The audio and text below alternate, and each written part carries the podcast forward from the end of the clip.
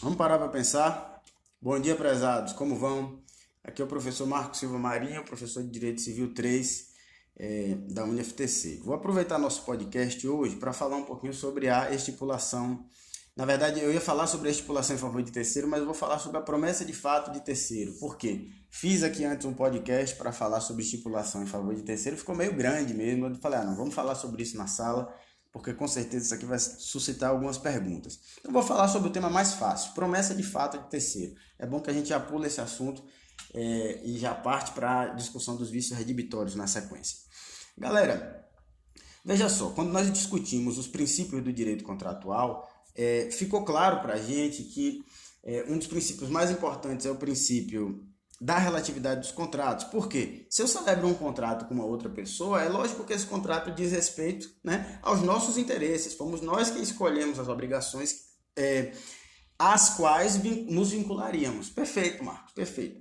Entretanto, ainda naquela aula, semanas atrás, quando discutimos os princípios do direito contratual, eu havia comentado a vocês a possibilidade é, desse princípio ser relativizado em face da regra da boa-fé objetiva e mesmo em face da regra da função social dos contratos. Falei sobre o dirigismo contratual, citei o exemplo do contrato de fusão entre é, Sadia e Perdigão, que deu origem à BRF, e mencionei nessa situação a atuação do CAD, o Conselho Administrativo de Defesa Econômica, é, que buscava acabar com o monopólio criado por esse contrato de fusão, haja vista que as duas maiores empresas de embutido do Brasil haviam se unido né? e adquirida aí praticamente 80% do mercado nacional de embutidos, configurando assim um monopólio. Então a gente já sabe que esse papo de relatividade dos contratos é um pouco limitado. Agora veja só, é curioso porque o próprio Código Civil é, traz modalidades contratuais, apresenta modalidades contratuais que são um pouco incompatíveis com a lógica do princípio da relatividade dos efeitos do contrato. Marcos, você explicou para a gente que esses princípios, eles, os princípios clássicos do direito contratual, eles nos remetem a um outro período histórico. A gente precisa ir lá para o direito romano para entender que a relatividade dos contratos naquela situação basicamente estava relacionada à palavra, né, a irreversibilidade da palavra dada entre as partes, e que por isso nenhum terceiro deveria é, enfim, modificar nada nessa relação jurídica, nem atrapalhar o curso das obrigações estabelecidas entre mim e outra pessoa ali, outro contratante. Ok. É, então, por isso é necessário adequar né, esses, esses princípios à nossa realidade atual. Isso não significa né, que se eu celebro um contrato com você aí que está me ouvindo, qualquer pessoa tem o direito de vir dizer, Epa, não, eu quero que esse contrato seja assim ou assado. Claro que não, claro que não. Mas a gente sabe que existe Existem regras que limitam né, é, a relatividade dos efeitos dos contratos, como por exemplo a boa-fé objetiva e a função social dos contratos, mas existem ainda contratos permitidos, estipulados, apresentados pelo Código Civil que também não cabem dentro dessa definição rígida de contrato cujos efeitos é, ocorrem somente entre as partes. Eu estou falando, por exemplo, de um contrato de seguro de vida, Ora, quando eu celebro um contrato de seguro de vida, após a minha morte, após o meu falecimento, um terceiro vai ser beneficiado. Não tem como eu, eu ser beneficiado com seguro depois de morto, né? É um seguro que visa resguardar, proteger familiares, né? De uma eventual perda precoce da vida, ou enfim, né? A, a, a morte é sempre uma surpresa ingrata, né? A gente sabe disso. Por isso, os contratos de seguro de vida, eles têm essa função. Naturalmente, eles surtem efeitos em relação a terceiro. Né?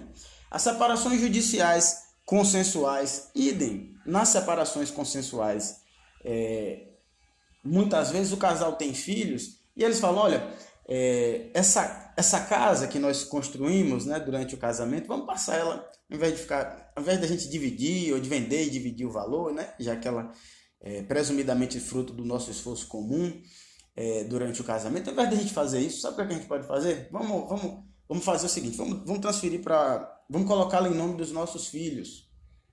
O mesmo acontece numa convenção coletiva de trabalho. Eu falei com vocês é, semanas passadas, quando nós discutimos classificação dos contratos, sobre os contratos coletivos. Falei que eles são muito comuns no direito do trabalho e que nesses contratos o sindicato de empregadores é, celebra uma convenção com o sindicato de empregados e essa convenção, né, as cláusulas dessa convenção estipulam obrigações que vão surtir efeito para toda a categoria de empregadores e para toda a categoria de empregados. Então isso é muito comum no direito civil. Né? Por isso que o princípio da relatividade dos contratos deve sim ser reconhecido como princípio importante, afinal de contas, ele blinda os contratos de intervenções indesejáveis de terceiro.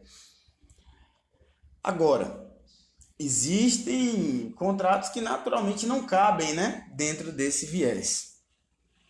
Esse é o exemplo dos contratos, é, das regras estabelecidas no Código Civil entre os artigos 436 e 440. Os três primeiros, 436, 437 e 438, versam sobre a estipulação em favor de terceiro. Um pouquinho mais complicada que a promessa de fato de terceiro, que por isso eu vou falar na estante na aula. Mas os artigos 439 e 440 tratam da promessa de fato de terceiro. O que é isso, Marcos? Nesse contrato, na promessa de fato de terceiro, o único vinculado é a parte que promete. Né? assumindo uma obrigação de fazer que, não sendo executada, resolve-se em perda de danos. Ué, por que esse bicho do nada começou a falar esse conceito? É porque eu estou lendo aqui o slide que eu compartilhei com vocês aqui na, na plataforma Blackboard, né? Então, explica isso aí, Marcos, de uma maneira menos técnica, beleza, explico sim. Olha, eu posso fazer uma promessa a vocês, né? Como já fiz, eu falei, ó, vou convidar o meu amigo que é dono de cartório para ele vir bater um papo conosco sobre direito notarial, né? Falando algumas coisas sobre o contrato de compra e venda, sobre a doação, é, porque ele está sempre comentando comigo que a gente tem um déficit né, na nossa formação em relação ao direito notarial. Isso é uma promessa. Não foi ele, o dono do cartório, que se comprometeu com vocês a vir aqui. Imagine que eu faça isso com vocês e digo, olha, é, eu vou querer para tanto é, dois reais de cada um. Né? Então a gente tem um montante de, de estudantes aqui no FTC imenso. E bom, celebrei o contrato. Né? Ah, mas foi um valor muito pequeno, não tem problema, porque soma todo mundo aí. É como se eu fosse exigir de cada turma, sei lá, 200 reais ou 400 reais, não sei. É, o artigo 439 está dizendo que isso é possível, porque ele diz: aquele que tiver prometido fato de terceiro responderá por perdas e danos quando este o não executar. Ele diz que é possível, é, é possível então prometer um fato de um terceiro. É possível prometer que esse dono do cartório, meu amigo, virá até minha casa para dar essa aula para vocês sobre direito notarial. Não tem problema nenhum nisso. Entretanto, se ele não vir, é o próprio terceiro que vai responder por perdas e danos diante do descumprimento da obrigação? Quer dizer, diante do descumprimento da promessa feita? Não, porque não foi ele quem se comprometeu para com vocês. Quem fez essa promessa fui eu, portanto sou eu quem respondo, caso ele não venha. O parágrafo único do artigo 439 diz ainda que tal responsabilidade não existirá se o terceiro for cônjuge do promitente, dependendo da sua anuência o ato a ser praticado e desde que, pelo regime de casamento, a indenização de algum modo venha a recair sobre seus bens. É, o parágrafo único visa trazer uma, uma proteção à família, né? Porque imagine o seguinte: eu imagine que eu fosse casado com uma dona de cartório, né? E aí eu fizesse a promessa ela dissesse, ah, Marcos, mas quem trabalha lá na FTC é você, rapaz. Eu não tenho que fazer isso nada, não. Não quero fazer, não vou de jeito nenhum. Beleza. Nesse caso, eu teria que pagar perdas e danos, né? Eu teria que indenizar vocês que, enfim, fizeram o pagamento dessa palestra antecipadamente e esperavam é, ser contemplados com essa palestra.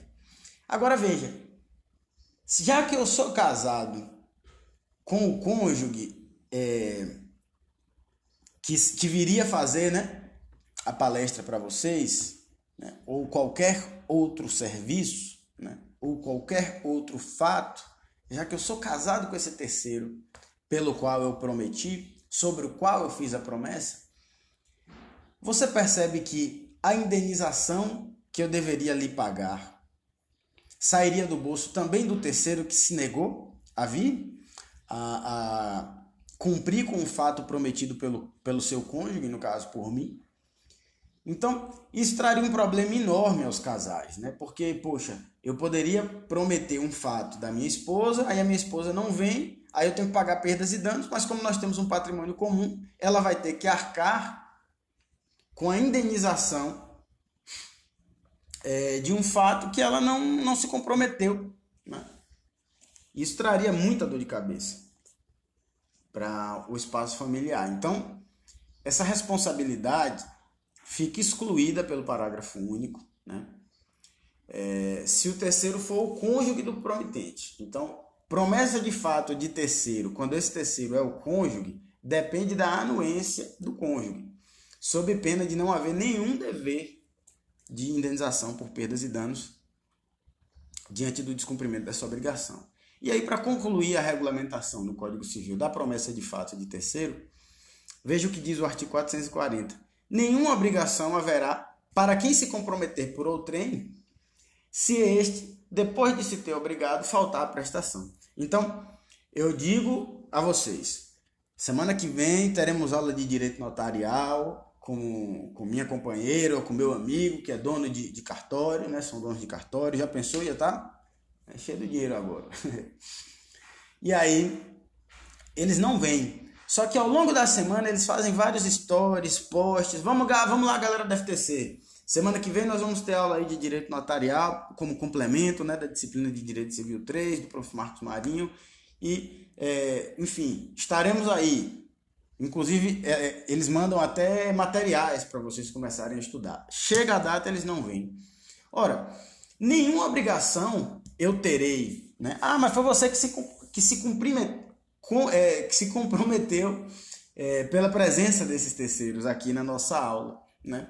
Mas eles próprios se obrigaram a partir do momento em que é, fazem esse, esse indicativo de que vão estar presentes. Então, é, o artigo 440 exonera essa responsabilidade a partir do momento que o terceiro de quem a promessa, sobre quem a promessa foi feita, né, se compromete ele próprio com a realização da obrigação estipulada. É, o assunto é um pouquinho confuso para a gente ouvir aqui por podcast. No meu entendimento, sendo bem franco a vocês, é, essa talvez não seja a melhor estratégia para a gente abordar conteúdos tão dogmáticos. Né?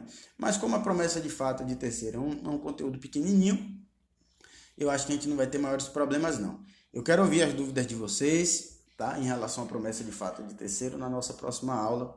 E sempre que quiserem, né, trazer alguma dúvida, apresentar algum questionamento, nós estamos à disposição. Grande abraço a todos e até já.